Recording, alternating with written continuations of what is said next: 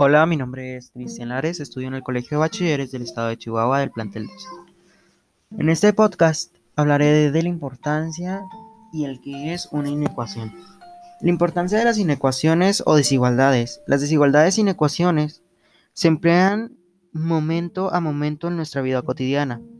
Nos ayudan a resolver medidas, pesos, distancias, costos, ganancias.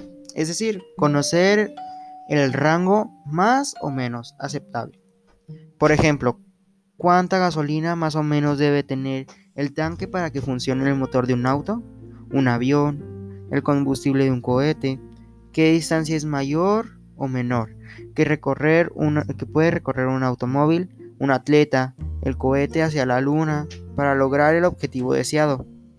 En biología, para conocer el rango de temperatura en que se produce un virus, una bacteria, una célula, en historia, para conocer más o menos la fecha en que aconteció un suceso, en fin.